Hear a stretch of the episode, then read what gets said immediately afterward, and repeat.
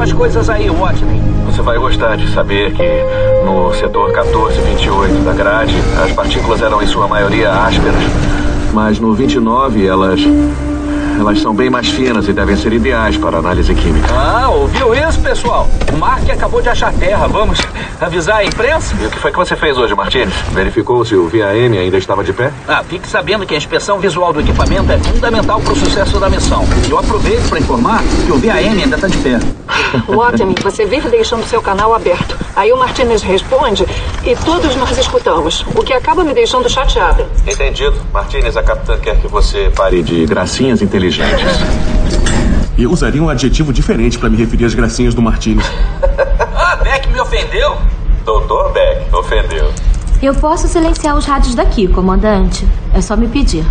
Peraí, Johansen, comunicação constante é um atributo Isola de eles. equipe que não... Não, não. Peraí.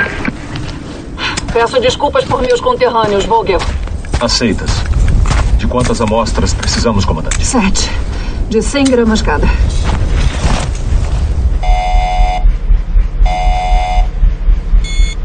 Atualização de missão. Aviso de tempestade.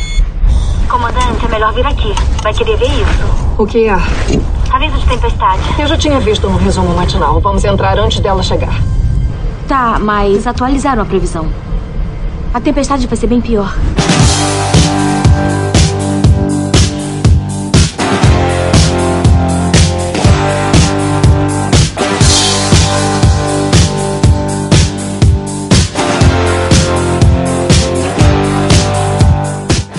Sejam todos muito bem-vindos ao Livrocast 67. Meu nome é Marcelo Zaniolo e Mark Watney, ou Watney, ou Watney, enfim, enfim, eu sei, cara, eu mudei mal já, deixa eu falar.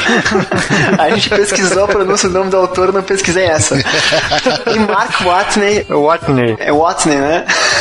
Que droga, velho.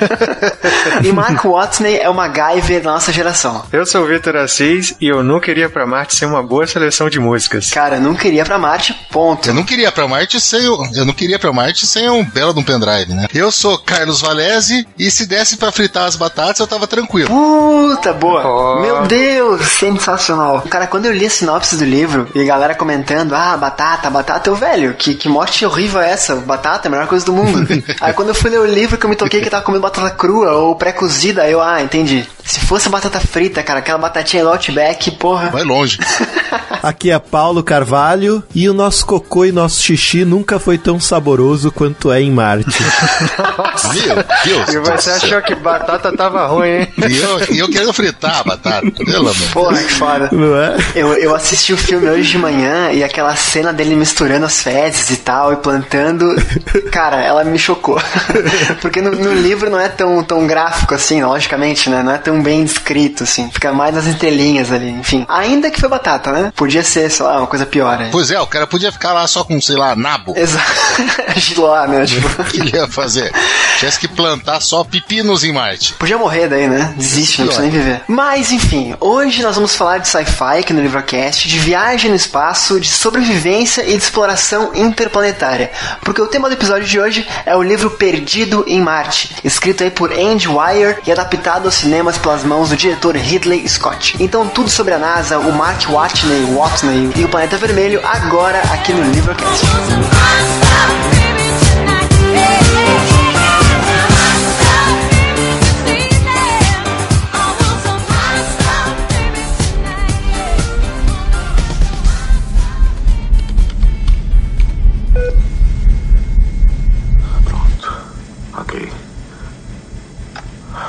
Oi, aqui é Mark Watney, astronauta. Eu vou fazer essa entrada só para constar, caso eu não sobreviva. São 6 e 53 do Sol 19 e eu estou vivo. Eu sei que isso é óbvio, mas imagino que vai ser uma surpresa para os membros da equipe e para a NASA. E para o mundo inteiro, na verdade. Então. Surpresa! Eu não morri no Sol 18, pelo que eu entendi.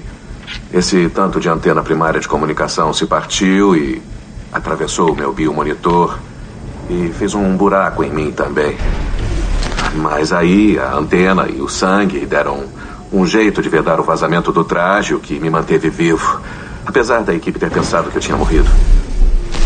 Eu não tenho como contatar a NASA, e mesmo que tivesse, levaria quatro anos para uma missão pilotada me alcançar.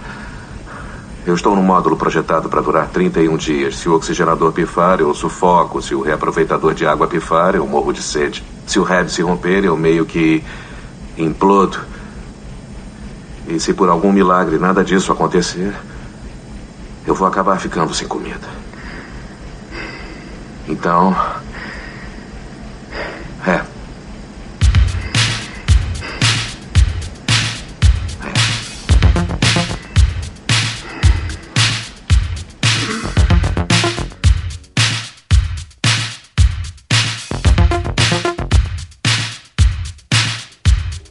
Galera, começando o episódio de hoje, dois recadinhos primordiais aqui. O primeiro é que o Paulo, no Caixa de Histórias 006, CES. Meu Deus. Paulo, hoje tá, tá difícil, gente. Paulo, Caixa de Histórias 006, gravou um episódio sobre Perdido em Marte. Ô, ô Paulo, esse episódio está no Iradex ou já tá no Brainstorm? Todos os episódios novos já estão no Brainstorm. No Iradex tem a maioria do, da época em que eu fiquei lá, como registro histórico, por conta do, também dos comentários que foram feitos na época. Mas tá tudo no, no, no B9 e tá tudo também no SoundCloud. Esse tu gravou sozinho, né? Sim, sim. É, eu, eu ouvi ele antes de, de, de, Faz tempinho, antes de ler o livro ainda, mas. Links aqui embaixo, tanto do Iradex quanto do Brainstorm 9, Caixa de Histórias 006. Acho que vale muito a pena ouvir. A voz aveludada do Paulo narrando trechos do livro é impagável. Bondade sua. Sacanagem. E o segundo aviso é que esse episódio está acontecendo também, em parte, ao Carlos. Quer explicar a tua história aí, cara? Como é que, que aconteceu esse episódio, a escolha desse tema e tudo mais? Basicamente, galera, eu sou o que na Fórmula 1 a gente chama de piloto pagante. Sabe? Aquele cara que tem menos habilidade, mas entra com uma graninha assim por baixo. Eu participei, eu gosto muito de literatura, eu gosto muito de, de literatura nacional, gosto muito dessa galera dos podcasts, e quando eu vi que a gente ia ter um, um, uma vaquinha aí pra gente fazer valer o livro do, do pessoal, o Zaniolo escreveu um conto também, eu não perdi tempo, eu corri, fiz parte da, da turma. Do livro do Pelé. É, do livro do Pelé, da, no Sentimentos, a Flor do Pelé, e fiz parte da, tur, da, tur, da turma dos patrocinadores aí, e me deram a oportunidade de escolher um, um podcast com quem gravar. Eu falei, não, eu tenho que participar do podcast onde as piadas ruins estão liberadas, senão os caras me chutam na edição. Então eu escolhi o Livrocast com certeza absoluta, um dos meus preferidos. Oh. O que, que é isso, Paulo? Um dos, Paulo. Um dos. A vaquinha. Achei que estava reclamando por causa do caixa. Eu também escuto caixa, tá? Fica tranquilo. Não, não, era a vaquinha, que você foi da vaquinha. Mo. Caraca, foi tão ruim isso, cara. E o, e o universo conspirou a favor, cara, que o Diego não tá aqui hoje, né? Então, as piadas são todas tuas, todas tuas. Ótimo, assumi, assumi o posto. É porque ele falou que era liberado as piadas sem graça aqui, pô, me empolguei. Mas tá liberado, é isso aí, tá, tá liberado. E aí, na, na ocasião, faz tempo isso, né? O livro saiu ano passado ainda. Ano passado ou foi esse ano? Foi no comecinho, o livro saiu ano passado, é, eu, eu, eu tinha comprado o livro agora em fevereiro desse ano, e a gente começou a conversar, ah, o que que nós vamos fazer, não sei o que, não sei o que, não sei o que. Eu tinha acabado, na, naquela semana eu tinha acabado de assistir o filme, o livro tava na lista de leitura ainda, eu falei, Exato. pô Marcelo, vamos, vamos fazer de Perdido em Marte, que deve ser um troço legal pra caramba. E o Marcelo topou de primeiro. Eu lembro que eu te passei uma lista de, de livros que eu, que eu. Não, tu passou uma lista de livros que tu queria falar ou que tavas lendo. E eu naquela semana também tinha comprado Per- Perdido em Marte. Naquela ocasião tinha comprado, eu comecei a ler um pouco depois acabei só agora. Isso é importante pra esse episódio. Mas enfim, essa é a minha opinião. E aí o Carlos tá aqui hoje, cara. Carlos, desculpa te, te deixar na geladeira tanto tempo, cara, esperando. Muito obrigado pelo apoio lá no livro, né? E enfim, espero que tu aproveite a experiência de gravar um livrocast com a gente. E que não seja a única vez do senhor por aqui. Na verdade, a gente faz isso igual o vendedor de droga, né? Eu pago a entrada primeiro, mas o pessoal fica viciado e me chama mais aí. Vou falar, falar pra toda a minha galera, assim, pra minha família inteira escrever lá pedindo pra vocês me chamarem de novo. Minha família é grande, não se preocupe. Pô, Carlos. Nossa, mandou benzaço, mandou benzaço. E aí o Paulo, né, que gravou o Caixa de Histórias também, foi muito bem, caiu de paraquedas aqui, mas muito bem também. E o Vitor, que me confidenciou semana passada que tinha terminado esse livro. Então, Vitor, Oi. Oi. tá por aí, cara? tô, tô aqui. É que você me pegou desprevenido. o Vitor também, que era ouvinte nosso aqui do Livrocast, agora também é podcaster, né? Então fique à vontade aí, Vitor. Não, cara, é, você acabou. A gente acabou falando sem querer, né, cara, sobre esse livro. Eu falei com você que eu tava terminando o livro e pra, que eu ia começar a ler o outro que a gente combinou até de mais pra frente, fazer um episódio do, do Livrocast. E você falou, pô, acabei esse livro ontem. E aí, né, acabou abrindo uma vaguinha aí e sobrou pra nós aqui entrar. Eu que eu tenho uma história um pouco é, estranha com esse livro aí, cara, porque foi um livro que eu, eu, tive um hiato grande, né? Não tão grande quanto o seu, né, Marcelo? Que você demorou um pouco mais que eu para ler o livro. Cara, muito, muito. Mas, é, cara, esse livro para mim, ele, pelo menos a, a, primeira metade dele, ele foi muito importante como uma forma de, eu, de, de escapismo, cara, porque eu tava com a minha esposa grávida, foi internada no hospital é, com pré-eclâmpsia e passando mal, eu descobri uma pneumonia, foi parar na UTI, e aí, cara, tiveram que antecipar o nascimento da minha filha. Então, enquanto tava nessa coisa toda de hospital, eu comecei, eu levei o tablet pro hospital,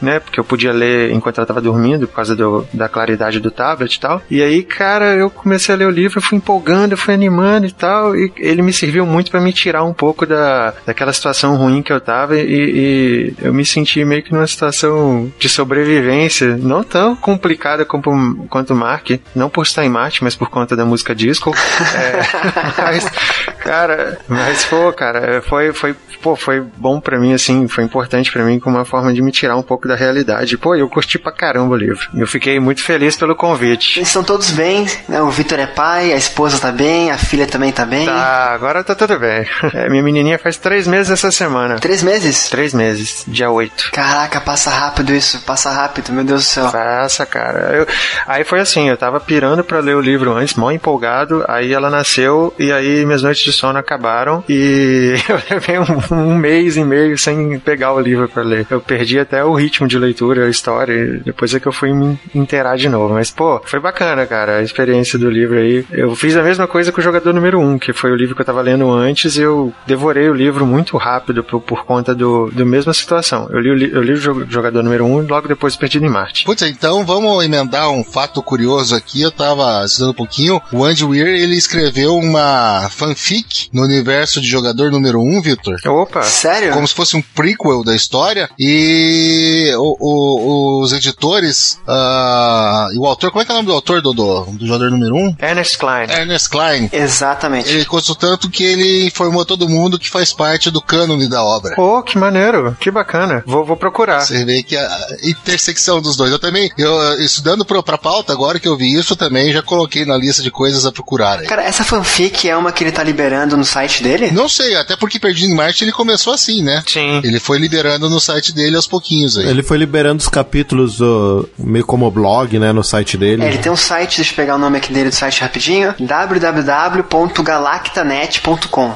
né, o site que ele lança o trabalho dele. O Andy Weir, agora tá certo, hein? É isso, agora tá. Agora tá certo. É, isso aí, parabéns. Ele, vamos falar um pouquinho dele então, antes de chegar no livro em si. Ele nasceu em 72 na Califórnia, Estados Unidos, né? Cresceu lendo ficção científica, o que eu acho que é muito claro para quem lê o livro dele, né? Uh, estudou ciências da computação, mas não chegou a se formar. Desde os 15 anos trabalha em um laboratório e hoje em dia ele trabalha como engenheiro de software também, que é muito importante, acredito, pro conhecimento que ele traz para esse primeiro livro dele. Aos 20 anos ele começa então a escrever contos, é, publicá-los no site dele, que é esse que eu falei, né? Galactanet.com. Uh, alguém conhece algum conto dele, alguma coisa? Esse, esse, essa fanfic, tu leu alguma coisa, Carlos? Não, não li. Eu tava procurando hoje até e vendo isso, porque na verdade o Perdido em Marte é a primeira novela dele, né? O primeiro livro. Isso, isso mesmo, isso mesmo. Então ele tem esses contos pequenos. Eu, eu tava lendo sobre esse conto de do jogador número 1, um, lendo sobre o conto, né? O nome é Lacero, uhum. foi publicado esse ano. E eu também li que ele tem um outro conto que é muito famoso, tem até adaptada uh, pro YouTube, alguns vídeos tal, chamado The Egg, que o argumento é espetacular. É uma conversa entre um cara e Deus. Só isso. Deve ser muito bom pelo que eu li o argumento. Cara, esse eu li.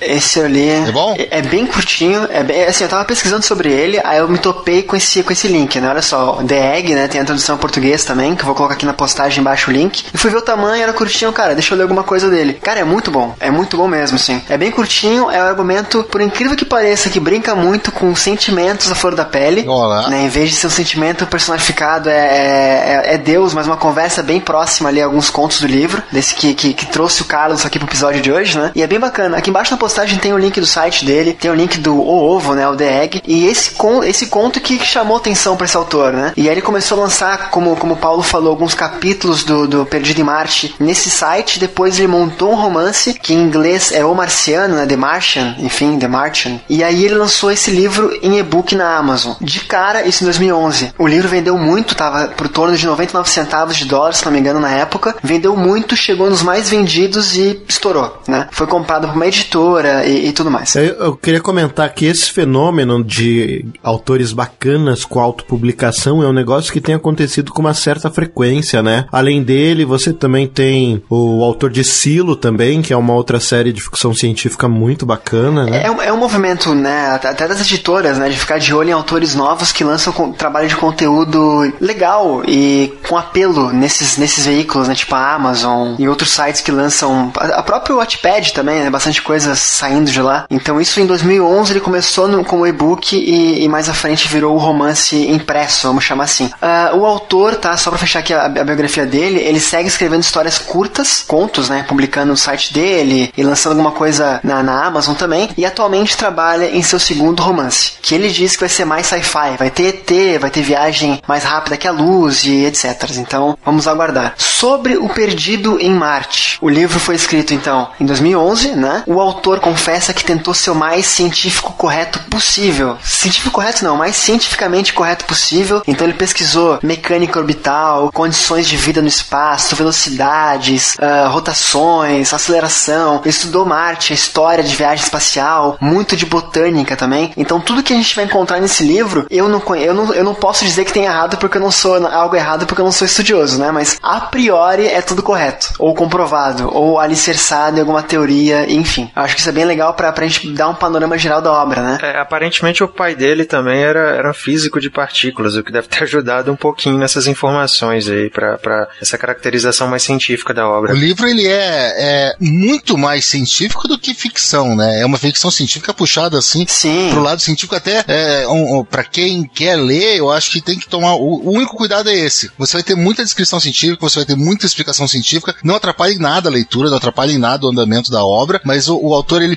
pesquisou e ele quer mostrar, não, funciona assim. O livro tem uma ah, inverdade científica enorme, que uma liberdade que ele teve que tomar, senão ele não conseguia fazer esse livro, sabe qual que é ou não? Cara, agora deixa eu pensar. De pronto assim, não. A atmosfera de Marte ela é, é- é tão rarefeita que uma ventania em Marte, o máximo que ia conseguir fazer era desarrumar o cabelo do cara. Nunca que ia arrancar uma antena e, e impedir o pessoal e virar, e virar um, um veículo de ascensão, nada. É a única é, coisa incorreta. Pô, essa, essa é a plot inicial do livro, né? Já chegaremos lá também. Pô, esse é, esse é o motivo pelo qual o cara ficou pra trás, que sacanagem.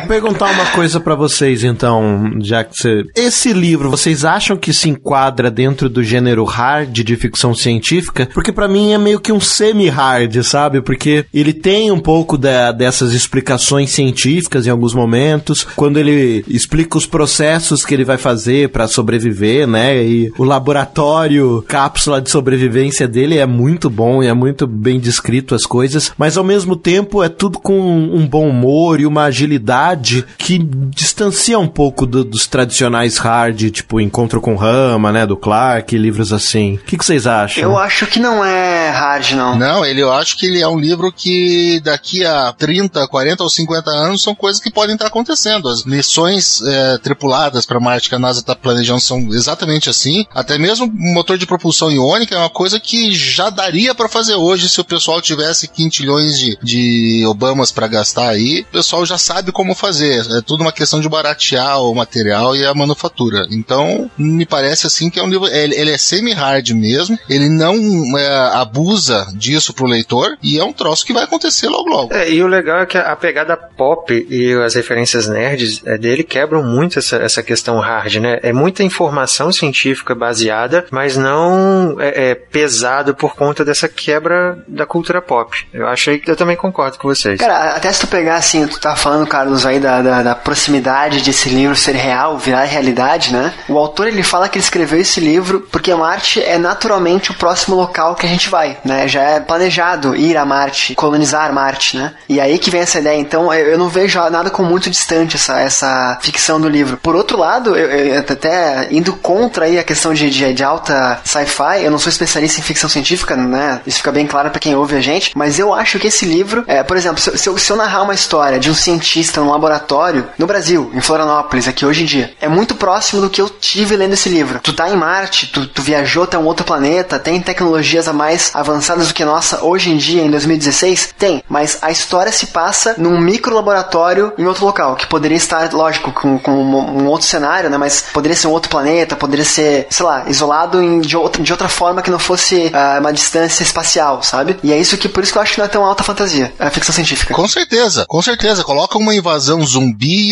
e um cara no meio de um, uma casa com muros muito altos. Uh, funciona, funciona a história. Joga ele pra Antártida também, acho que é, funciona também. Isso. Exato, exato. Eu pensei na, no, nos polos, né? E deixa eu me dar uma pergunta aqui com a do Paulo. Vocês acharam o livro técnico demais? Eu acho que não. Eu acho que ele explica o que tem que explicar para fazer o, o, livro funcionar e ser verossímil, mas, é, bom, eu sou um pouco, um ponto um pouco fora da curva. Eu gosto muito dessa, dessa parte, apesar de não ter nada com, com ciência exata, né? Não sou engenheiro, não tem nada, mas eu gosto muito de ler essa parte. Então isso não me incomodou, pelo contrário. Isso para mim foi um ponto positivo do livro. É, eu também, meu lado nerd adorou, assim. E, e ele escreve de uma forma que eu acho que é muito divertida, assim. É quase, sei lá, um detetive te mostrando as peças para você chegar na conclusão, sabe? É um negócio, ele cria uma expectativa de como funciona, ele bota a teoria e depois ele explica como acontece, e aí você vê se a teoria deu certo ou não. Então eu achei muito divertido essa forma que ele escreveu. É, eu concordo também, não achei pesado não, pelo contrário, cara. Me, me, me animou bastante. Quando eu fui vendo, é, pô, como é que esse cara vai se livrar dessa situação agora? E ele, ele dava uma,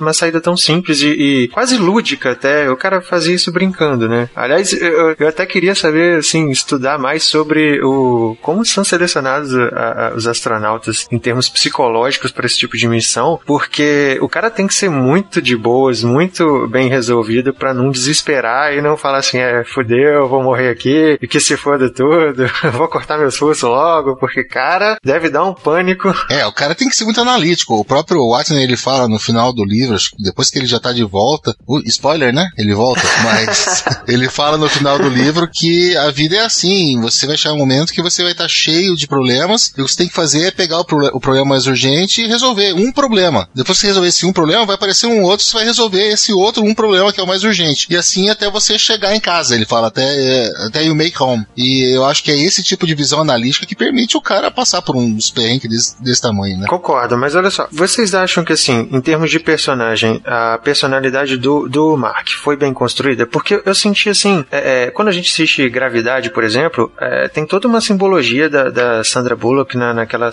sobrevivência dela, tem toda uma motivação por trás daquilo. O Mark parece que ele tá fazendo a coisa quase mecânica. Ele tem bom humor, ele, ele se diverte, ele curte, mas é uma coisa quase que mecânica, assim. Então, esse é o problema da vez, vamos resolver. Aquele é o próximo problema, daqui a pouco a gente resolve aquele, mas já tô pensando nele. Mas assim, é, é, faltou uma conexão com quem é esse cara, qual a construção dele, o que que ele tem na Terra que ele deixou para trás, que, que faz esse cara querer batalhar todo dia para estar tá vivo, para sair dali, entendeu? Eu não sei, eu, eu fiquei com a impressão de que talvez faltou um pouco. É, eu senti nisso como se fosse só um instinto puro de sobrevivência mesmo, porque até o background dele é isso, é nulo, né? Ele, ele não tem família, não tem esposa, não tem filhos, ele, se eu não me engano, eu também já li faz um tempinho, ele fala alguma coisa dos pais, alguma coisa que os pais dele estão vivos ainda, mas nada que fosse demais. E, e, eu acho que essa possibilidade de morrer que faz, às vezes, ele ter esse bom humor tão grande. Ele passa boa parte do livro sem saber, né, é, sem acreditar sequer que os caras vão descobrir que ele tá vivo antes dele morrer, né? É, ele passa muito tempo sem comunicação, né? Uhum. É, as partes que mostram mais sobre o background dele, né, um pouco quando ele fala dos pais e mais quando ele fala dos colegas de missão, né, dos outros astronautas e a personalidade de cada um, tal. Aí é o momento em que quando ele analisa os outros, ele se mostra mais, talvez. Mas eu acho que até você falou de gravidade, eu acho que há uma diferença fundamental nos dois livros, que assim, enquanto gravidade é realmente o desafio pessoal, é a busca pessoal e de superação de, de desafios, de sair de uma depressão, né? De renascimento, tudo. É uma jornada muito pessoal. Aqui em Perdido em Marte, que primeiro ele não está perdido, né? Em momento algum.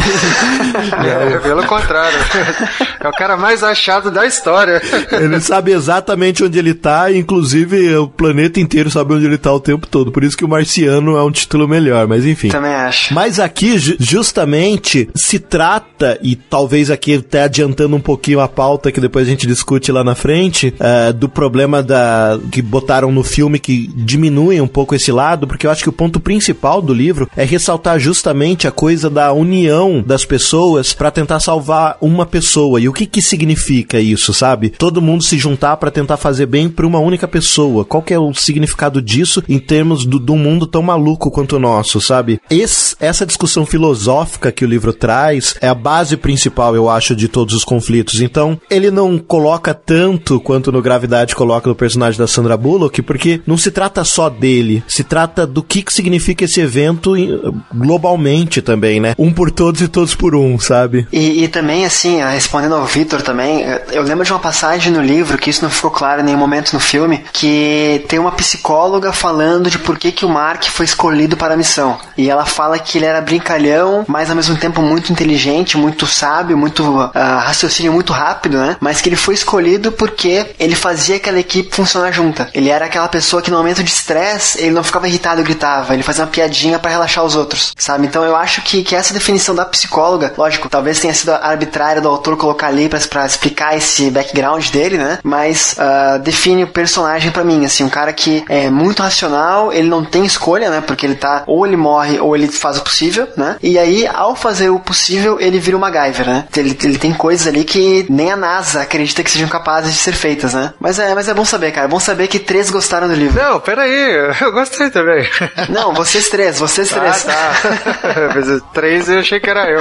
Porque eu, eu levantei uma crítica assim, não, mas é porque. É o seguinte, Marcelo, eu concordo com você com relação a, a essa pontuação. Da, tá, parece realmente psicólogo, mas eu achei que fica meio gratuito. Por, até porque assim, né? Aí é a parte que eu sou chato, que eu sou psicólogo, né? Então eu achei assim, meio. É, tá aqui, deixa eu justificar isso aqui de algum jeito e tal. Assim, é claro que tem pessoas que são mais assim e tudo mais, mas eu achei só um pouquinho raso. Eu gosto, eu gosto muito dessa parte, então talvez eu esteja sendo um pouquinho chato nesse ponto só. Vitor, mas eu acho que o que o Marcelo quis dizer é que ele era o Ringo Starr da turma, sabe? é o baterista, o cara né? que ele tava lá, o baterista, o cara que tava lá pra manter os outros assim sem brigar. Dá ritmo, é. ele dá ritmo. E, e, a gente tem essa mania de, de, de, ver um pouco do autor em todos os livros, ou tentar ver, pô, nem conheço o cara tudo, mas é muito interessante como ele resolve todos os problemas e sobrevive usando o cérebro só, sendo um nerd. Em nenhum momento do livro ele precisa usar força física ou músculo ou, ou, ou nada dessa maneira. Claro que ele é um astronauta, ele tem que estar em perfeita uh, saúde aí. Mas é aquela, mostrar aquela coisa, tá vendo aí? Você que era o quarterback da, do, do futebol americano da escola, você ia morrer lá. Eu que era o nerd, é, sobrevivi. Sim, apesar de ser o Matt Damon, né, o ator. é. Não, e quando, e quando o, o, o, veículo virou lá, eu falei assim, cara, o que, que esse cara vai arrumar agora para virar esse negócio de volta? Eu fiquei muito tenso nessa parte. Eu fiquei triste que não entrou isso no filme. Muita coisa não entrou no filme, né? Ah, eu não vi o filme, uma pena. Aí só pra acabar aqui a parte do autor e do livro, né? Então a gente falou que o livro foi best-seller no Kindle, na Amazon, né? Depois ele foi comprado pelo Crown Publishing Group, foi editado e foi impresso e entrou nos mais vendidos do New York Times. Virou em 2015 um filme, que é esse que a gente tá mencionando agora, né? Com Ridley Scott e o, e o Matt Damon. E aqui embaixo na postagem eu coloco então uma entrevista com o autor, que é bem bacana, uma entrevista que ele fala que ele inclusive já pensou em trabalhar na NASA, mas desistiu porque não tinha grana para estudar e tal. E uma entrevista também com o Matt Damon, falando um pouco dessa. Enfim, as piadinhas que brotaram na época eram demais, né? Que o Matt Damon nunca, nunca tá num local com mais gente, sempre solitário a ser resgatado, né? Então aqui embaixo tem uma entrevista bem legal com os dois. O Matt Damon falando por que, que ele aceitou, como é que foi trabalhar em Interestelar em seguida, em Perdido em Marte. Então, vale, vale o clique. Ok. Vamos fazer as contas. A missão em superfície deveria ter durado 31 sóis. Por precaução, mandaram comida para 68 sóis, mas era para 6 pessoas. Então, só para mim, isso vai durar uns 300 sóis. Imagino que dê para esticar até uns 400 se eu racionar. Então, só tenho que dar um jeito de cultivar três anos de comida aqui. Num planeta onde nada cresce. Por sorte. Eu sou botânico. Marte. vai aprender a temer um botânico poderoso.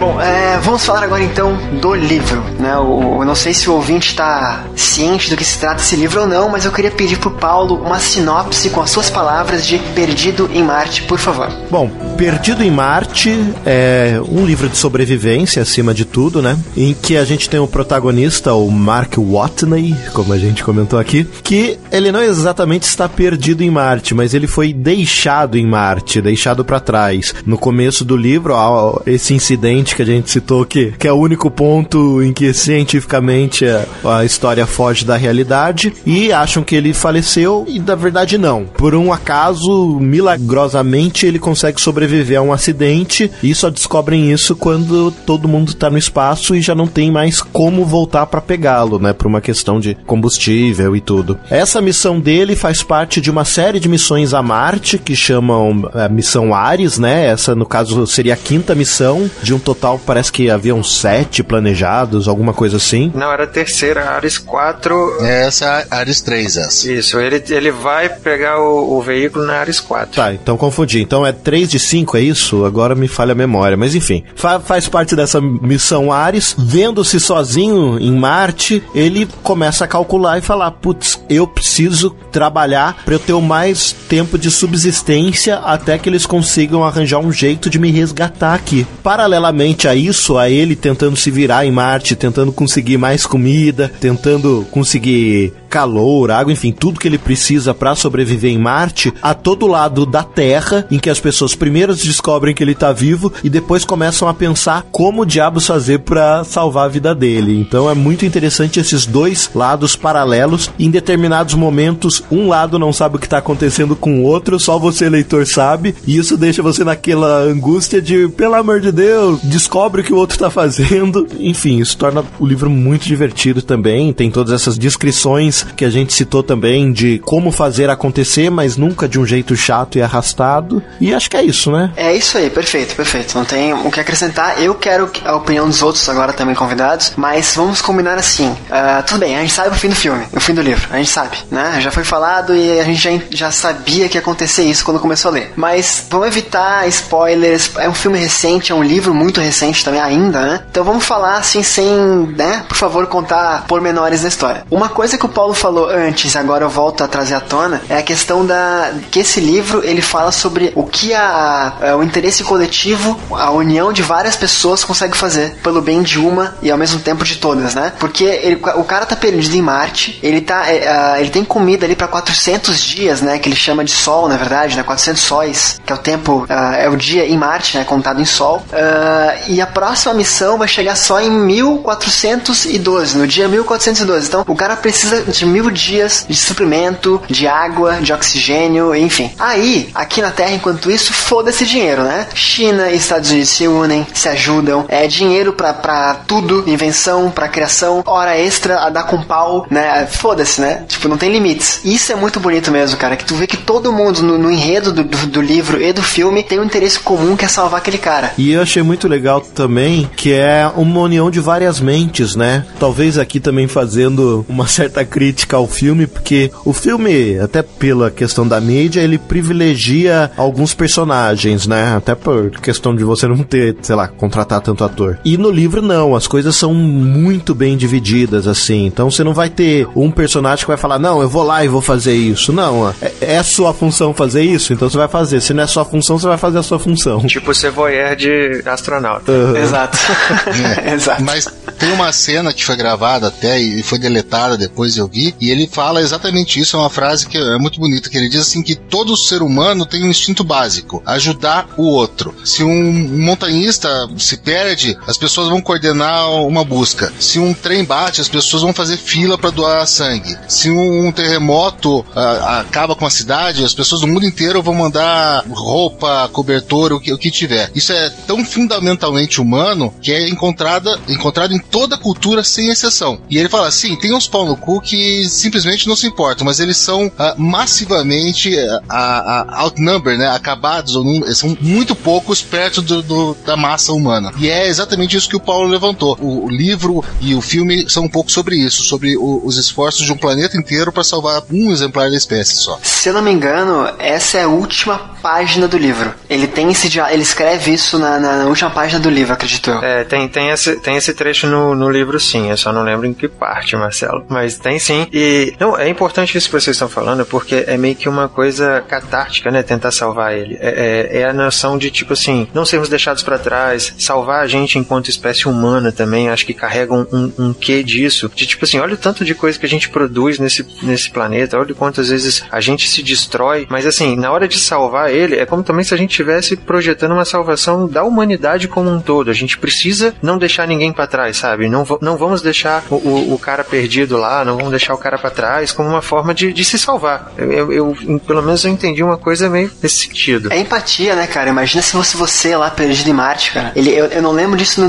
no, no- livro, mas no filme tem uma parte que ele, ele pensa assim: eu sou o primeiro homem de toda a história que tá sozinho em um planeta. Uhum. Isso é muito foda, cara. Imagina você lá, você querer ser sa- salvo assim, cara, eu faço qualquer coisa pra ir embora daqui, sabe? Eu, pelo menos, né? Acho que vocês também. É um pouco de se colocar no lugar do outro e pensar, cara, ele, ele deve estar muito fudido lá, a gente tem que ajudar ele. É muito injusto ele morrer sozinho lá, sabe? Olha, eu só não sei se os governos iam aceitar gastar esses bilhões aí pra salvar ele, não. Mas fora isso. É, não.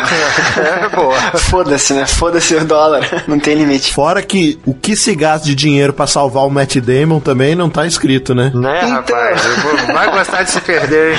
Caraca, eu tava lembrando que o primeiro filme dele que eu vi foi O Resgate do Soldado Ryan. Caraca, é verdade. Caraca, muito tempo atrás. Era ele, ele era o Ryan, verdade. Nossa, cara. E era ele, cara, era ele. Rapaz, como que esse cara gosta de se perder? Ou tu acha que é à toa que ele sabe se virar sozinho, cara? Ele foi obrigado, né? Tipo, porra, uma hora o cara aprende, né? E o cara se perdeu tantas vezes que ele teve que virar o Borne, né, pra se salvar.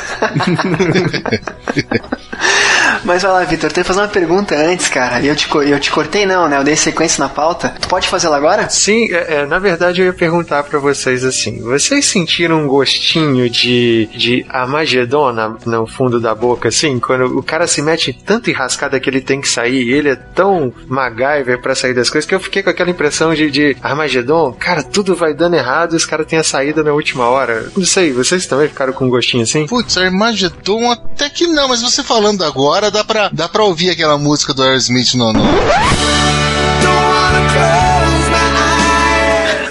no enredo, ao, ao fundo, ao, ao- invés de disco. Eu acho que você consegue, sim. Mas uma coisa que eu acho que se destaca, que é muito legal nessa coisa de tudo dar errado, e é justamente a questão da humanidade do protagonista. Porque assim, ele é perseverante, sim, ele tenta, mas assim, às vezes dá uma merda fudida, e aí você só vê ele falando: puta que pariu, me fudi, vou morrer, tá tudo perdido, tchau. Daqui a pouco vem cinco minutos. Gente, não é tão ruim assim. Eu me acalmei, eu pensei, dá pra fazer tal, tal coisa.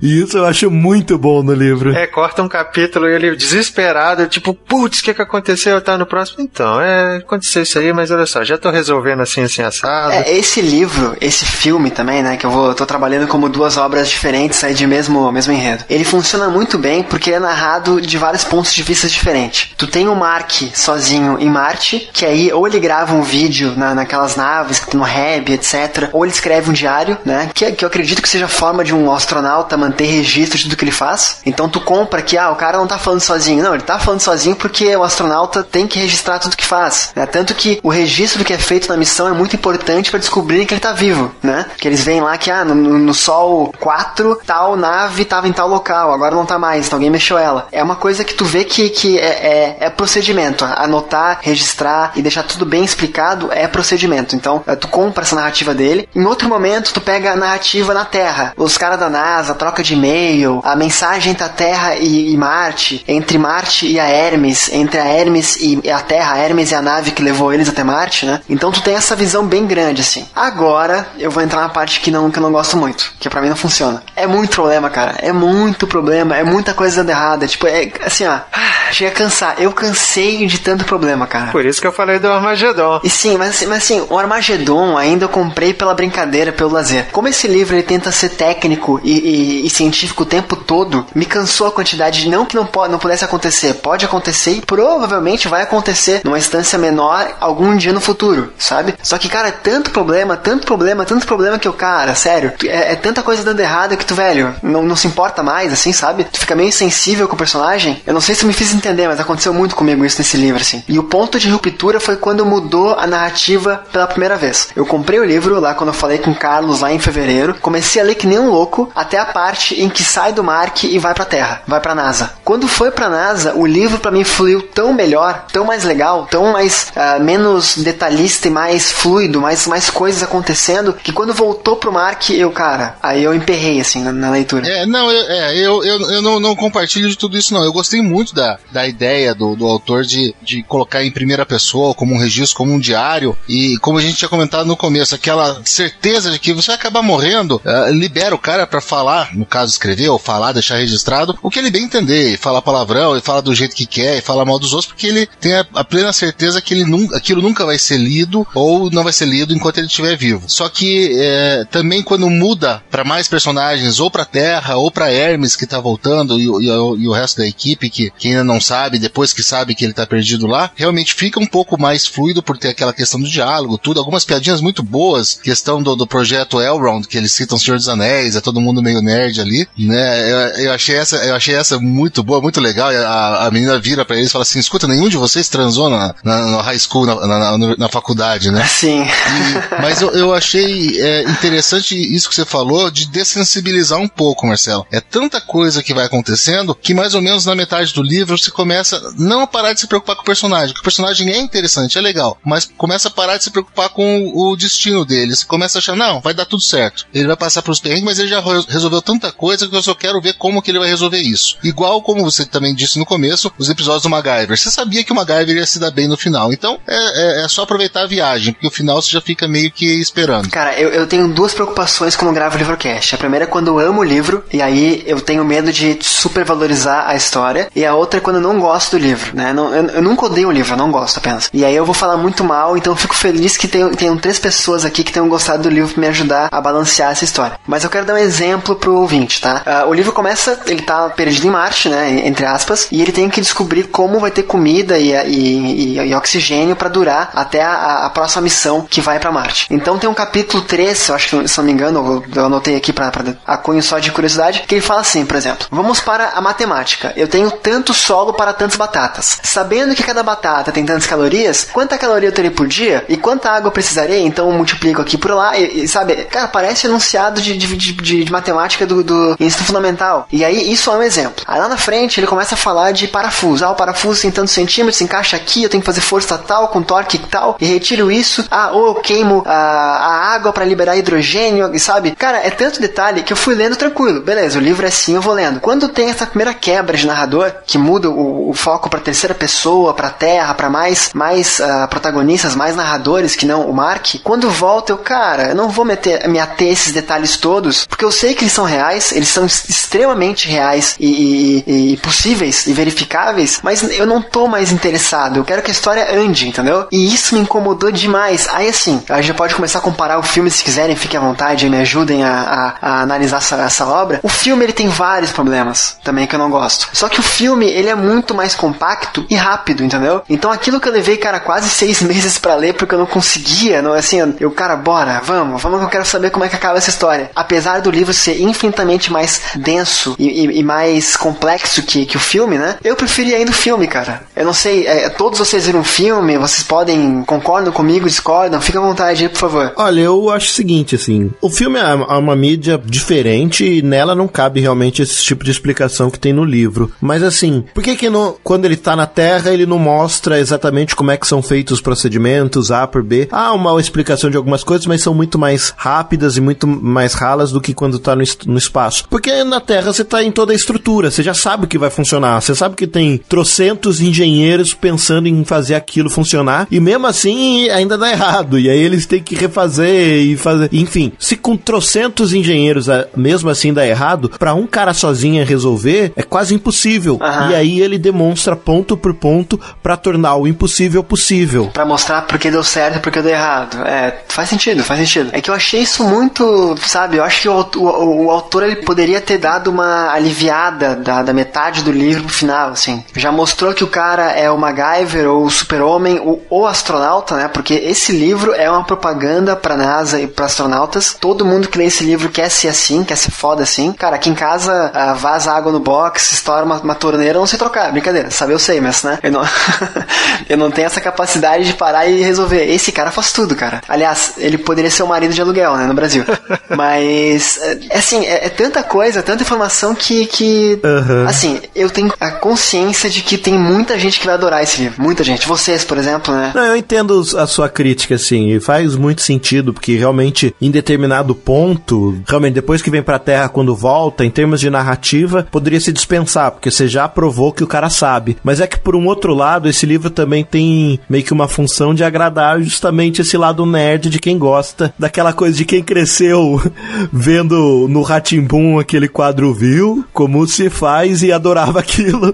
tipo, eu então gosta de entender como é que funciona as coisas, como é que rola o pensamento. Então tem esse lado de dar um certo fanservice pra, pra quem curte essas coisas, sabe? Mas como nem todo mundo curte, realmente pode ser cansativo. É, eu, eu gostei bastante da, da, da parte das explicações e tal. Acho que quando cortou pra terra, eu curti também. Não, não tive esse incômodo seu, Marcelo. É, pelo contrário, achei que deu uma aliviada naquela, naquela coisa claustrofóbica que você ficava lá do Mark o tempo inteiro, né? Você fica muito tenso com ele lá quando ele tá resolvendo aquelas questões e ele tá preso. E é sempre uma coisa nova pra fazer. É, é- é é quebrar o- a- os átomos pra poder construir água e tal, não sei o quê. E, e quando vem pra Terra, você vê às vezes um pouco mais, é, é, uma coisa mais pé no chão assim da gente. E aí, cara, como é que a gente vai fazer pra trazer esse cara, né? Agora que a gente sabe que ele tá lá. E aí, assim, eu, eu curti. Acho que a quebra funcionou, pelo menos pra mim, no sentido de que botava você numa situação claustrofóbica e trazia você pra uma correria do dia a dia. Não me incomodou. O que me incomodou foi o seguinte, né? é, depois de um certo tempo, como acho que foi o Paulo que falou, vai desensibilizando a gente, de forma que cada desafio novo, é, tá, vamos, eu só quero ver como é que ele vai sair dessa agora, porque eu sei que ele vai sair. É, então, assim, isso ao longo do tempo foi cansando um pouco, mas assim, nada que me prejudicasse a leitura o interesse pelo livro, não. Cara, eu concordo plenamente foi aquilo que eu tinha dito antes. Eu adorei o livro, gostei pra caramba dele e não sentia ah, essa questão do ah, uma desventuras em série, né? Assim como se fosse algo tão importante. Inclusive do meio pro final, quando ele sai do, do hub, sai do, do habitat, tem que ir até a, a- onde está outro veículo espacial, foi uma parte muito interessante pra mim, porque ficou me- me- deu aquela impressão de que passaram, passou-se muito tempo, ele tinha que fazer um desvio, ele tinha que dormir e tinha que chegar lá com o tempo contato. Então essa, é, sensação de urgência para não perder a carona, para conseguir fazer as coisas todas certas, ah, pra mim resolveu muito bem e sem dar spoiler nenhum, mas já tendo visto o filme antes, eu li o final do livro assim numa tensão enorme. Puxa, o que, que vai acontecer? Vai dar certo? Não vai dar certo? Mesmo já, já tendo visto o filme e, e sabendo que era mais ou menos igual o final. Sim, está na hora de pensar a longo prazo. A próxima missão da NASA é a Ares 4, que deve pousar na cratera Schiaparelli, a 3.200 quilômetros daqui. 3.200 quilômetros. Em quatro anos, quando a tripulação da Ares chegar, eu vou ter que estar lá. Ou seja, eu tenho que chegar à cratera. E é aí que o bicho pega. Eu tenho um rover funcionando, projetado para distância máxima de 35 quilômetros antes que a bateria precise ser recarregada no REB. Esse é o problema A. O problema B é que a viagem vai levar, no mínimo, 50 dias. Então eu tenho que viver 50 dias dentro de um rover com suporte de vida periférico e o rover é do tamanho de uma van. Então, Diante de perspectivas tão adversas, só me resta uma opção. Eu vou usar ciência até fazer bico para sair dessa.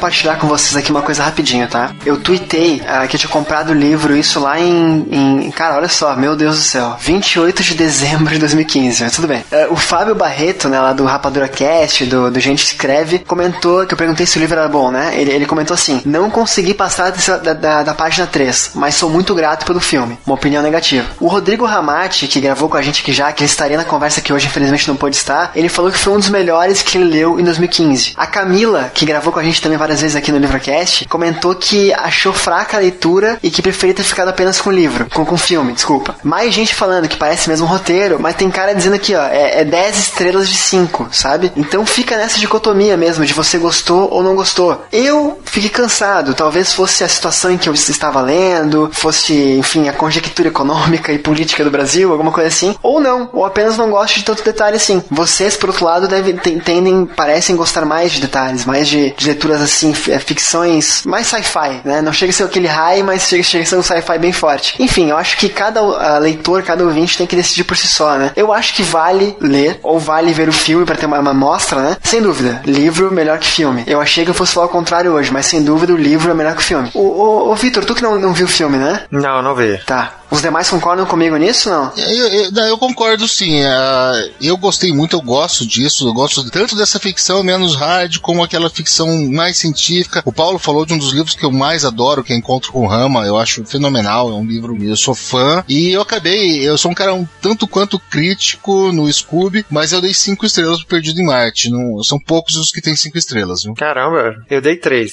Cinco esse ano pra mim só o, o jogador número um, porque eu curti demais esse livro. Mas o Perdido em cara, eu dei três. Não vi o filme, é, eu tenho uma. Eu sou um pouquinho chato na questão de filmes. Eu, eu gosto de ler o livro sem ter a imagem uhum. do, do, dos personagens, do filme, do lugar e da construção, porque eu gosto de usar a minha imaginação para poder criar a situação pelo que o narrador tá me passando. E aí, quando eu, eu leio é, o livro depois de ver o filme, eu fico com a cara do, do, dos personagens. Engraçado, apesar de eu saber que era o Matt Damon, eu não fiquei com a cara do Matt Damon na hora que eu li o livro. É, então, eu gosto, eu gosto assim. Aí não deu tempo de eu ver o filme ainda. Minha esposa tá até brava comigo que eu ia gravar o um negócio hoje. Ela falou, pô, você nem assistiu comigo, tá? Eu tava, fiquei esperando você até você acabar o negócio, você acabou e não, não viu comigo, já vai gravar? Eu não vou poder nem ouvir porque eu não sei qual é da história.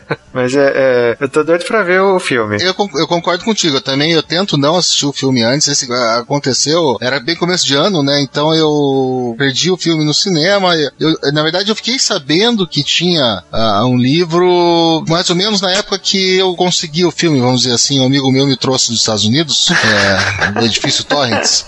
Então eu fui buscar lá e acabei. É, fui buscar no edifício Torrents, que um amigo meu mora lá. E eu acabei vendo o filme antes e, e me apaixonei pelo filme. Eu, eu, tenho um amigo meu que trouxe de lá também, só que ele tá aqui aguardando pra assistir. Isso. E aí me apaixonei pelo, pelo filme, achei o filme muito legal. Falei, não, tenho que ler esse livro. E concordo contigo plenamente, Vitor. É, na minha opinião, existem duas obras em que o filme é tão bom ou melhor que o livro, só, né? Eu cito O Poderoso Chefão e O Clube da Luta. Puta, aí sim. Uh, todos aí os sim. outros, o livro é infinitamente superior. É, eu tenho, eu tenho esse problema que eu não, não li nenhum dos dois ainda, infelizmente. Eu acho também o livro entre 4,5 e 5 também, eu gostei bastante. E assim, com relação ao filme, eu gosto mais do livro, mas eu acho que tem algumas coisas que o filme traz que adicionam ao, ao universo do livro que eu achei muito legal. Outras coisas eu achei mancada do filme. Mas, por exemplo, o material promocional do filme, que eles fizeram um, uns mini documentários sobre a missão Ares, eu achei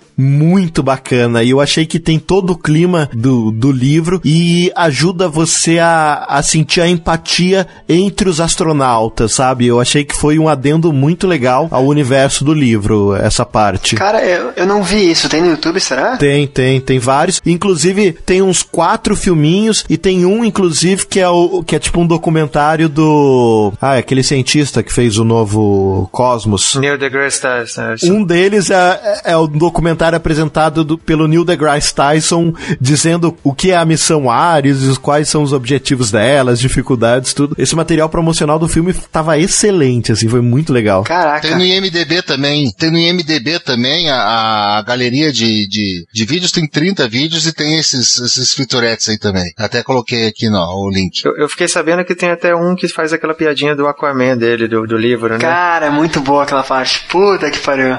É, então, uma, uma outra coisa que eu acho legal que o filme acrescenta ao livro é justamente essas entrevistas com o psicólogo pós-confinamento também, que também é muito legal e no livro não tem isso, né? Então te- tem uma coisa por cima, mas. Eu gostei da parte final do filme, cara. Aí essa é a parte que eu acho ruim. Tu não gostou? A parte que mostra o que aconteceu depois que eles voltaram, assim. É, então, o filme termina depois do livro, ele vai adiante, né? E ele mostra alguns anos depois o Mark Watney dando uma palestra numa faculdade. Por que, que eu não gostei disso e, e qual que é o problema que eu achei no filme? Eu acho que o filme, ele bota o, o Mark muito como o cara que se vira sozinho, às vezes. E aquilo que a gente discutiu, eu acho que o principal sentido do, do livro, da história, é justamente um planeta inteiro para salvar um cara. E quando ele faz até o discurso de ó, um problema só por vez, depois outro, depois outro, do jeito que ele é mostrado, tira um pouco essa questão coletiva e vira mais individual. E eu acho que é justamente ao contrário a mensagem do livro. O filme prevalece o super-humano sobre o trabalho em equipe, sabe? Então, por isso que eu não gostei do final. A parte do final, eu, eu te entendo, Paulo, e eu, eu, eu fico dividido. Eu entendo o que tu quer dizer, concordo contigo, mas eu, eu- é, tanta, é tanto tempo imaginando a volta dele pra Terra e como que vai ser essa volta e co- como que vai ser a vida dele daqui pra frente de volta na humanidade, inserido nessa, na, na sociedade louca que nós somos, né? Que eu fiquei pensando, e agora? Qual o papel dele? O que, que ele vai ser? Lógico, viajar pra fora do planeta ele não vai mais, mas qual vai ser o papel dele? Eu acho legal, eu achei até poético a, questão de ele ser um, se tornar um, um professor, um, um instrutor da NASA, sabe? Eu achei bonito isso, então me divido, assim, mas são coisas legais, assim. Eu não sei vocês, mas eu,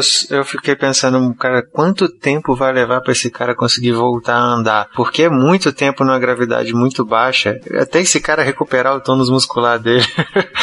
Foi a mesma coisa que eu pensei. O que esse cara passou de fisioterapia foi o, o, o, o troço enorme. E pelo menos eu acho que o filme ele escapou um pouco daquela questão de Hollywood. Ah, eles conseguiram não ter um casalzinho romântico, um grande problema assim. Mesmo quando a Hermes acaba tendo que voltar e, e tem algumas ah, vídeos ou cartas da, da família, cartas entre aspas enormes aqui, né? Ele escapou um pouco daquela coisa de interestelar, de tô chororô, muita coisa. Ele foi um pouquinho mais científico, um pouquinho mais ah, racional. Eu gostei bastante desse ponto. Poderia ter sido muito pior o filme, com certeza. não, não rola o Homem de Ferro no filme, não, né? Por favor. Então, Vitor. Eu achei irada a solução dele, mas. achei irada a solução dele, mas eu falei assim, poxa, não pode ter. não- Aí o cara vai me quebrar no último segundo do livro. Tá, eu acho que a gente deve deixar o Victor no suspense. O que que vocês acham? Eu acho que. Você não tem nada a fazer agora o resto da noite, não, né? É, eu- Vai lá. Infelizmente. Infelizmente tem que dormir, que eu tenho um bebê. Se, o que ele me der de tempo, eu tenho que dormir. Cara, eu vou só comentar umas duas coisas a respeito de livro e filme, tá? Uma delas é um link aí útil, eu não sei até quando, por quanto tempo ou como permanece online isso, mas o filme tem inteiro, o filme completo, dublado no YouTube. Dublado, enfim, eu não, não sei como é que tá, se tem em inglês, mas tem no YouTube inteiro. Caraca. Descobri agora de tarde, vendo, vendo a pauta, montando a pauta, então o link tá aqui embaixo da postagem. Se depois o filme sair do YouTube, foi banido, etc., eu não tenho nada a ver com isso. Aí fica por, por quem fez o upload dele lá. Ah, e cara, como eu odeio livros que mudam a capa por causa do filme. Isso é verdade. A capa original é tão mais legal, cara. Tão mais legal. É linda a capa original. é- é- Ela tem a cor de Marte, né? É um troço muito bonito. Eu comprei ele pra, pra Kindle, pra, na, na Amazon, por causa do preço, e porque a capa era. Eu só tinha encontrado a capa física do Marco, do, do, do, do Matt Damon. E eu, cara, eu não quero essa capa, cara. Eu não quero, pelo amor de Deus. E aí não sobrou, né? Prefiro ter ele no Kindle do que ter na minha estante com a cara do Matt Damon. A capa original é lindíssima, né? Cara, isso, isso estraga muito a experiência de leitura, velho. É, é simples e ao mesmo tempo muito bonito, né? Mas tem uma coisa também que eu devo adicionar em relação ao filme, que foi muito legal, que deixa o universo mais, mais bonito, que assim, Bowie é que nem bacon. Quando você põe um Bowie, tudo fica melhor. E o Starman no filme é especialmente emocionante. Nossa, nossa. E eu assisti, eu assisti o filme, é, é, Paulo, uh, acho que uma semana antes da morte do boi. Foi uma coisa assim, foi um timing horrível, mas eu assisti com a minha esposa e as minhas filhas, ao contrário do Vitor, as minhas já estão é, entendendo o filme já, uma tem 14, outra tem 11. Uh, assisti com elas e quando começou a tocar, eu, eu lembro que eu falei, nossa, que isso aí. Eu parei o filme, eu fui no YouTube e eu coloquei uh, um pouco de boi para elas ouvirem, depois a gente voltou a, a ver o filme. É, e é um momento assim que ninjas cortadores de cebola passam perto, porque dá uma marejada nesse momento que ficou muito bonito. Ô, oh, se dá. Cara, então, ele, o, o Mark Watney, né? Ele, o Watney, enfim, caraca, eu vou acertar no fim do, do cast. Chegando lá, mas eu, eu vou acertar ainda. Ele fica falando mal das músicas da, da, da Capitã Lewis, né? E, cara, eu achei tão legais as músicas, velho. E aí ele fica escolhendo qual é a música oficial da viagem dele, né? Daí ele fala se é, se é Bowie, se é qualquer outra, se era Elton John, né? Rocket Man, mas que ele vai ficar com Bee Gees Stay Alive. eu achei demais, cara. Eu, eu, gosto muito de música assim e a trilha desse cast vai ser incrível. A trilha desse episódio vai ser incrível. Fita, que bom, que bom. Não tem como não ser. Olha né? só, então, olha, se a gente for parar pra pensar, não foi, não foi o Guardiões da Galáxia o primeiro a trazer esses clássicos disco. O Perdido em Marte já tinha trazido. É verdade, porque isso veio no livro, né? Isso veio no livro, em 2011, verdade. Ah, mas ele não cita as músicas no livro, não. Cita? Eu não lembro, não. Algumas, ele cita o nome de algumas, sim. Não, ele cita o nome das músicas. Ele cita o nome de música. Pô, e o que, que tem a ver música disco com espaço, então, já que a gente tá colocando essas duas obras, né? Cara, disco voador, disco voador, cara. Nossa, que pariu! Sacanagem, você explodiu minha cabeça agora, cara. Passa, passa. O Diego nunca mais volta a gravar isso agora. Nunca mais. nunca mais o Diego volta. Parabéns. Nossa, que explosão de cabeça, cara. Pior que foi isso mesmo. Ai, caralho. Caraca, o Diego, o Diego me ligou aqui pra falar, diz isso, Marcelo. Excelente, excelente. Eu ando pensando nas leis que regulam Marte. Existe um tratado internacional que diz que nenhum país pode reivindicar algo que não esteja na Terra. E outro que diz que se você não está no território de nenhum país, a lei marítima se aplica. Então, Marte são águas internacionais. Acontece que a NASA é uma organização americana não militar, ela é a dona do REP. Mas assim que eu piso fora dele, estou em águas internacionais. Agora é que vem a parte legal. Eu estou prestes a sair para a cratera Escaparelli, onde vou comandar um módulo de pouso da Ares 4. Ninguém me deu permissão explícita para fazer isso e nem podem até eu estar a bordo da Ares 4. Então isso quer dizer que eu vou invadir uma embarcação em águas internacionais sem permissão, o que, por definição, faz de mim um pirata.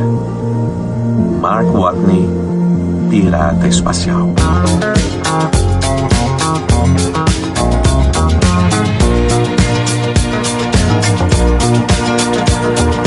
Bom, gente, é... repito o que eu falei antes, é muito bom estar na companhia de gente que gostou desse livro, até para me fazer ver coisas que talvez eu não tenha conseguido sozinho é, perceber na obra, né? Eu queria agora, aqui no final do episódio, um quadro de conclusões, onde cada um de vocês aí faz um arremato, dá uma opinião geral de, de, de, dessas obras, né? Livro e filme, caso tenha visto o filme, pontos altos, fracos, indica, não indica, enfim, é conclusões. A, a, a palavra conclusões se explica por si só, né? Começando por você, Paulo, por favor. Bom, eu gostei muito do livro, acho que deu para perceber pelo cast. Eu recomendo sim que todos leiam. Assistam filme também, porque são, eu acho que um complementa o outro de certa forma. O que eu achei mais legal desse livro é daqueles livros que você termina com um sorriso no rosto, mais otimista, sabe? Falando, putz, que coisa legal. E, e até que legal que eu vivo num mundo onde obras como essa existem. Então, recomendo que vocês leiam. Mais do que ler, Paulo, eu vou, eu vou pedir pro ouvinte clicar aqui embaixo depois e no caixa de histórias e, e, e ter uma relação né, contigo narrando a história, ver como é que o livro é escrito e tal. Acho que melhor do que ler o livro ou ver o filme é primeiro ouvir o caixa de histórias também. Jabá gratuito, hein, cara?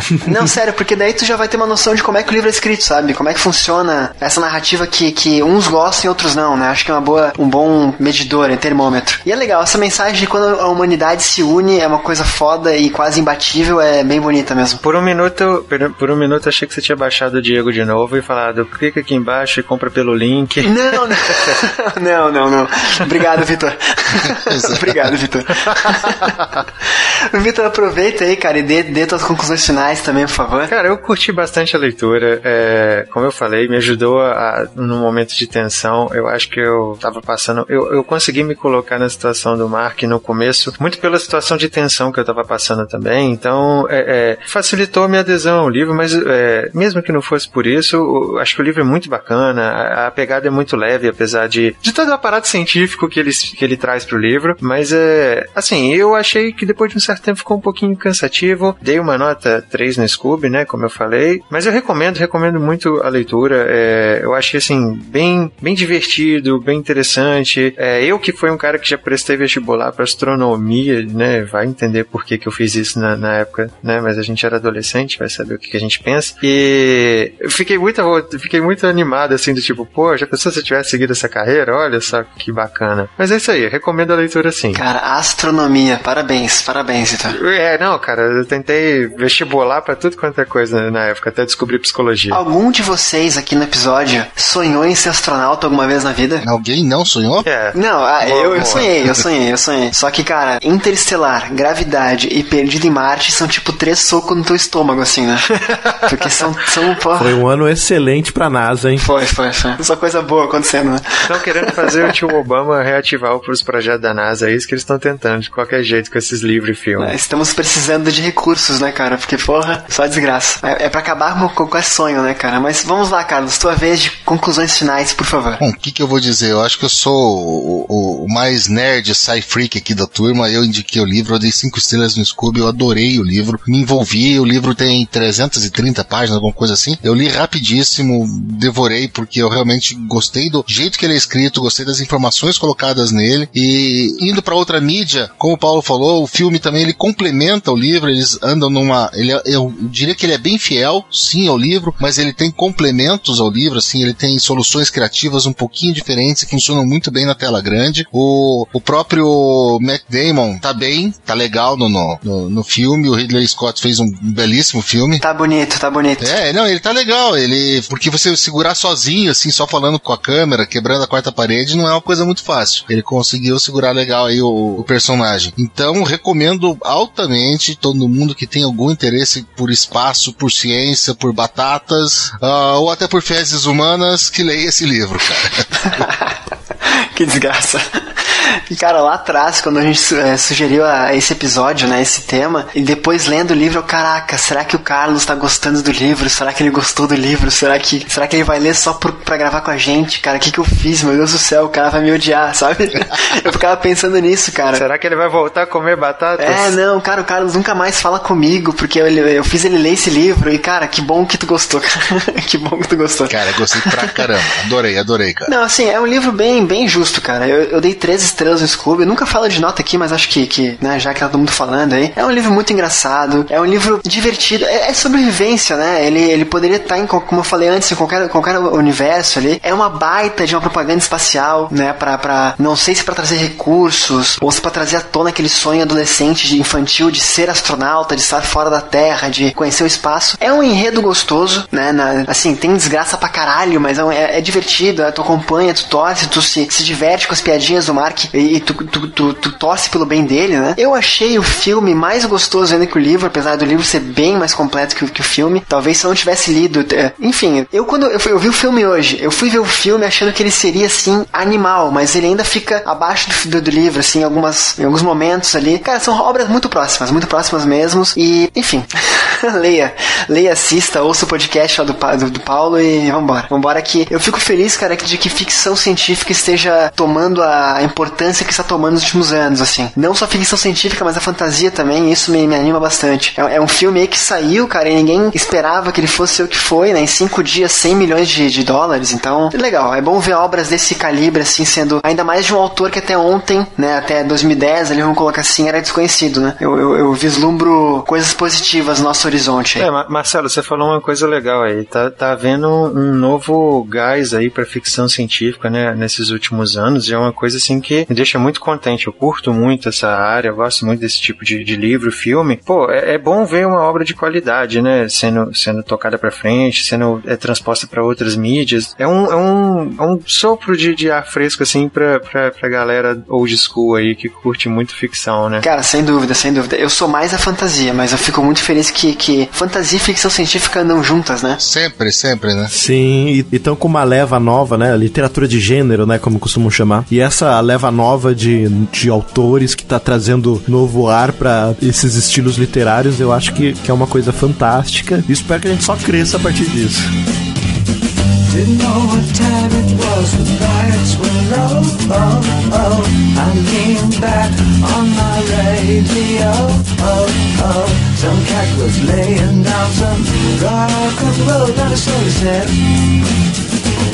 Então, vamos falar com quem fez esse episódio, a galerinha bacana, a Supimpa que topou gravar e estar aqui no Skype hoje à noite falando de Perdido em Marte, né? Do autor, deixa eu ver como é que se pronuncia, Andy Weir. Então, vamos começar. Carlos, o senhor que ajudou os sentimentos, a flor da pele sair, o senhor que escolheu 50% de culpa aí a pauta desse episódio, o senhor que tanto gostou desse livro, cara, por favor, fale jabás, links, seus podcasts com plural no final, que eu sei que você quer mais de um, né? Quer dizer, agora eu sei que é mais de um, né? Por favor, cara, fique à vontade e diga onde o ouvinte pode te encontrar, interagir contigo e saber mais o seu, as suas opiniões. Então, pô, Marcelo, primeiro, antes de mais nada, valeu por me receber aí, cara. O Livrocast é um dos culpados por, por eu me aventurar tanto aí no mundo de podcast. Eu sempre gostei de livro, sempre gostei de falar sobre livro. E você sabe que a gente acaba não tendo muito com quem conversar sobre isso. Então, encontrar uma galera que ama literatura é, é tudo de bom mesmo. Quem quiser conversar de livro comigo, eu tô por toda a internet aí. Uh, o Scooby eu acho que é uma excelente ferramenta para quem é fã de livro, amante de livro. Uh, lá eu tô como Valese, é só meu sobrenome, usuário 3221. O Twitter é minha rede social preferida, CE Valese. Tô sempre lá falando muito sobre Fórmula 1. E tem os dois podcasts aí, eu participo do pessoal da, da equipe do podcast f1brasil.com.br ali na, no site, um podcast sobre Fórmula 1. A gente tá conseguindo deixar aí dois episódios por semana. Estamos indo pro episódio número 200 aí, eu acho que até o final de setembro a gente consegue bater o episódio número 200. E um projeto incipiente, uma coisa bem nova aí ainda, edição rápida. Juntei uma turma de amantes de Fórmula 1 que gosta de literatura e a gente ah, arriscou um pouquinho nisso. Ainda estamos com poucos episódios, mas te conto uma coisa, Marcelo. Como o, o, a vaquinha me deu direito a alguns livros ah, físicos, eu encaminhei um exemplar de Sentimentos à Flor da Pele para cada um dos, dos participantes do Edição Rápida e não se assuste se logo logo a gente fizer uma resenha aí em podcast para vocês. Cara, não me fala isso, velho. Porra. é verdade. Eu, eu, cara, eu fico nervoso demais, cara. Eu fico nervoso demais quando sei que eu vou ser lido. Ô, oh, mas peraí, não fica não, cara. Seu, seu conto é o melhor conto da antologia. O meu? O seu, cara. Disparado. Pô, seu conto é do caralho, Marcelo. Porra. Caralho. Pô, eu, vou, eu vou ter que dizer também, dando spoiler, que eu também coloquei ele muito bem ranqueado, cara. Caralho, cara. Olha, olha a posição que vocês me colocam aqui, cara. Olha a frase solta.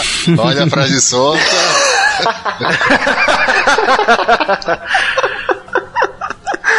nós quatro aqui, não, nós de quatro, né? Não me coloca nessa posição. Opa! Porra.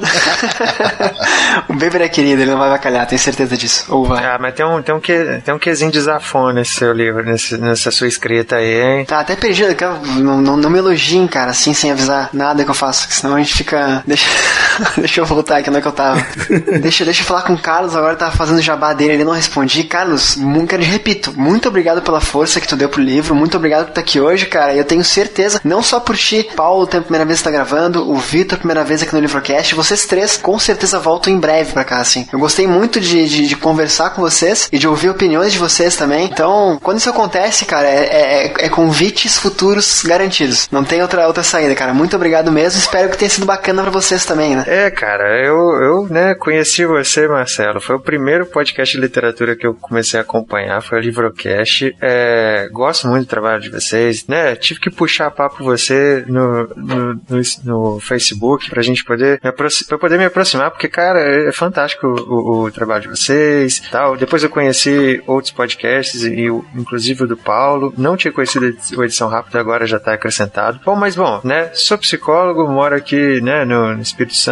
É, tô com esse podcast novo aí, né? Um site chamado loxpc.com e o podcast é o LoxPCcast, que é uma abordagem da psicologia acessível ao público leigo, né? O nosso primeiro episódio é exatamente para falar o que se falar sobre psicologia e o último que a gente lançou foi sobre 17 mitos relacionados à psicologia é, e o trabalho do psicólogo e tal. Então a nossa nossa visão é de tentar desmistificar um pouquinho o trabalho do psicólogo, tirar aquela coisa de que psicólogo é coisa de doido e de que é, a gente está analisando vocês o tempo inteiro, né? Mas está, né? é pra desmistificar, mas está. É, né? O cara fica elogiando, ah, o livrocast isso, ah, o Marcelo aquilo, e daí vem pra cá, o cara fica errando pronúncia, errando plural, né, anotando tudo errado, é isso aí. Nada, rapaz, que isso. É porque você não vê os bastidores do, do Locks Cash, é feio. O Baby é que sabe. É, mas, pô, é, tô, tô em todas as redes sociais, cara. É, infelizmente, não consegui me adaptar tanto ao Twitter. É, gostaria de usar ele mais, mas acabei pela comodidade no Facebook mesmo. Mas eu quase não uso tanto o Facebook. Às vezes uso mais o Instagram pra postar agora fotinhos de. é, sempre fotinho de comida, ou da minha esposa ou da minha filha, né? Então acho que não tem muito que é atrativo pra ninguém, não. Mas no mais eu tô aí, adoro bater um papo. É, tô à disposição, Marcelo, pra novos casts, cara. A gente já tá meio que combinando um próximo aí, né? E, cara, tô, adoro o trabalho de vocês. Vou acompanhar o, o do podcast do Carlos agora também. Do Paulo já acompanha há um tempo. É isso aí, cara. Tamo aí. Se quiser bater papo, discutir, falar sobre psicologia, sobre literatura, eu acompanho, sei lá, acho que uns 5, 6 podcasts de literatura. Então adoro. Eu faço o possível pra poder estar ouvindo. Então, é isso aí. Tô à disposição. Cara, todos os links, né? Não precisa falar, mas é bom. Aqui embaixo na postagem, podcast, Twitter, Facebook, Instagram, Scooby, enfim, todos aqui embaixo. Pro ouvinte também acompanhar o trabalho dos convidados que, enfim, foram tão bem-vindos aqui e ajudaram tanto que também tem seus trabalhos de, de qualidade para serem conferidos. Por fim, mas não menos importante, a voz de, de veludo da podosfera de literatura brasileira. Paulo, fale alguma coisa, Paulo. Também tenho que agradecer você, Marcelo. Não tem como, né? Tem que ter esse momento da gente agradecer, porque é muito bacana vir aqui no Livrocast, porque afinal de contas é um dos podcasts que eu escutava antes de criar o Caixa de Histórias, então é um dos que me influenciaram e é muito bom estar aqui trocando com você. A gente ouvir essa. Ele fala da minha voz, mas o, o Marcelo, essa vozinha doce dele, de ge- gente boa. Não é só a voz, realmente o rapaz é gente boa. é um grande, grande amigo. E eu tô lá no Caixa de Histórias, que, como o Marcelo disse, a gente busca dar uma experiência diferenciada com a literatura através da leitura de trechos dramatizados das obras que a gente comenta lá no Caixa de Histórias. Eu tô em caixadehistórias.b9.com.br, né, lá dentro do, da família B9 de podcasts. Também tem o Twitter, que é arroba caixa histórias. E também tem o Facebook, facebook.com barra caixa de histórias podcasts. E por fim tem um grupo de discussão, né, um grupo dentro do Facebook, que é o grupo Pandores. Também se quiser trocar, bater papo tal, a gente tá sempre lá pra conversar. Galera, de coração, muito obrigado por esse papo. Eu espero que a gente tenha feito o ouvinte entender um pouco mais esse livro, filme, tomar sua própria decisão, né? Se motivar a ler ou não. E aí, agora eu pergunto pro, pro, pro ouvinte, né? Já leu o livro, já viu o filme, gostou da, da- do enredo, não gostou? Concordou comigo, discordou comigo, concordou dos convidados, discordou dos convidados? Diga pra gente, escreva aqui embaixo o que achou, o que não achou, por e-mail, enfim, você que manda. O Livrocast de hoje fica por aqui. Tenham todos uma ótima semana e até o próximo episódio.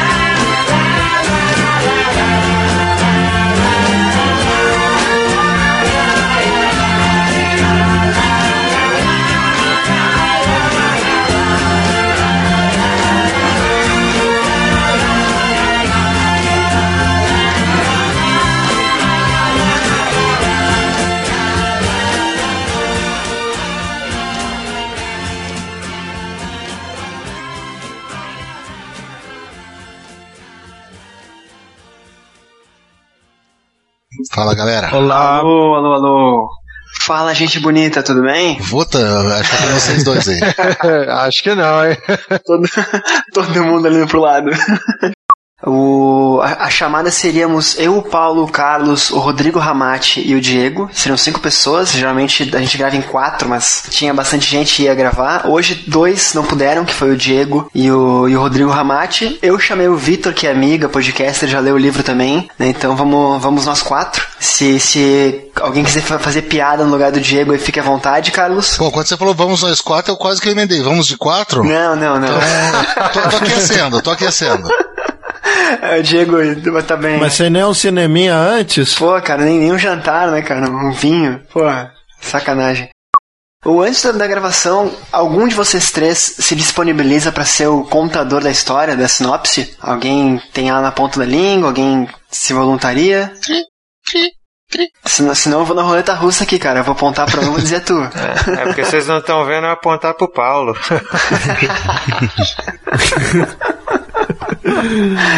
Quer que eu faça, é? Consegue, Paulo? De boa? Acho que sim, a vingança que eu mando todo mundo fazer sinopse no caixa, né? Pois é, pois é. Vai ser isso aí. É. Vai ser isso aí. Pô, por favor, né, cara? Vai ser isso aí, não quero nem saber, gente. Tá bom então.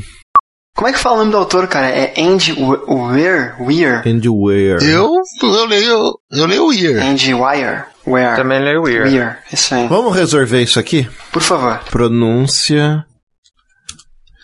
Weir.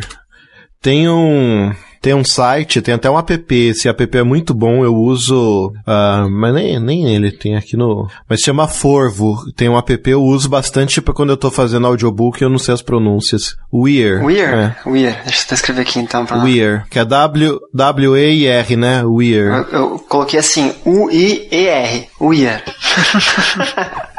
tá lindo, tá lindo. Escrito aí por Andy Wire e adaptado aos cinemas pelas mãos do diretor Ridley Scott. Então, tudo sobre a NASA, o Mark Watney, Watney, whatever, e o Planeta Vermelho, agora aqui no Livrocast. Só um parênteses, Marcelo. Hum. Você procurou a, a- a pronúncia do cara e pronunciou errado. Como é que é? que cara que eu falei? Você falou Weir. Você- é, Não, mas eu acho que ele fez de propósito. Ele procurou pra falar errado. Caralho. Faz parte do charme, faz parte do charme. Mas essa é a ideia. Ah, deve ser. Aí tá, tá resolvido. Tá, o correto é Andy Weir. Weir. Weir. É end um, an- end um ano, tá? Weir. Weir. Boa, fácil te Um lembrar. ano. Esquece mais. Weir. Caraca, agora sim. Caralho, não vou errar mais. O, o fato dele ser meio super-homem é, um, é uma coisa que a gente tem que aceitar pra funcionar a história, né? Por mais que pareça demais um cara só conseguir fazer tudo isso sozinho. Mas agora me perdi o que eu ia falar. Pronto, perdido no Livrocast. Você tá no lugar certo, tá perdido também. Perdido no Livrocast. Perdido no Livrocast, né? Caralho, agora que eu peguei a piada. Meu Deus do céu, gente. Pô, todos esses anos com o Diego, você ainda não pegou essa piada, Marcelo? Alguém quer, quer alguma ordem? Quer ir antes, quer depois aí? Tanto faz e se embora ou... Você que escolhe, chefe. Você que é o host. Começar pelo Carlos, então. É. Cara, eu sou o pior host da podosfera literária depois do Vilto Reis. Só porque... Só... Você já ouviu algum episódio do Edição Rápida? Cara, edição rápida. Tu falou lá na, na- Deixa eu procurar aqui, deixa eu ver se já vi esse site alguma vez. É, acho que se você não leu ainda, então você. Do, do Fórmula 1 eu já ouvi. Isso, Edição Rápida você vai ver que você não é o pior host da, Deixa eu ver da, se eu conheço da aqui. Podosfera, porque eu sou host lá. Ah, nós estamos num, num podcast todo de hosts. Ah, não, tu que é host? Não, não, não, não, não. Lá na edição só. Nós estamos num podcast de hosts, né? É. Hostcast. É, hostcast, olha só. Caraca, olha só, olha, olha só. Entrei no site agora do, do, do edição rápida. O rei, de, o rei de amarelo, o velho mar, as crônicas marcianas. É, a gente tem uma turminha boa aí pra, pra ler e, e comentar. Pô, bacana. O Rede Amarelo é um livro que tá na minha lista aqui. Cara, eu- cara, eu vou, eu vou anotar aqui esse, eu vou ouvir. Deixa eu favoritar aqui o site. Vambora. Cara, como é que não me conta que tem isso, cara? Mas eu contei no começo, agora, do, do programa. Contou hoje? Agora? Então, porra. Agora, cara, agora. Porra, que feio. Tem, tem nos feeds aí, ô, ô, Carlos? Tem, tem nos feeds aí, você acha. Por edição rápida você acha aí. Não, mas eu falei que o Vilto Reis é o pior porque ele se, ele se chama de, de pior host da, da Podosfera. Eu sou o segundo. Mas vamos embora então.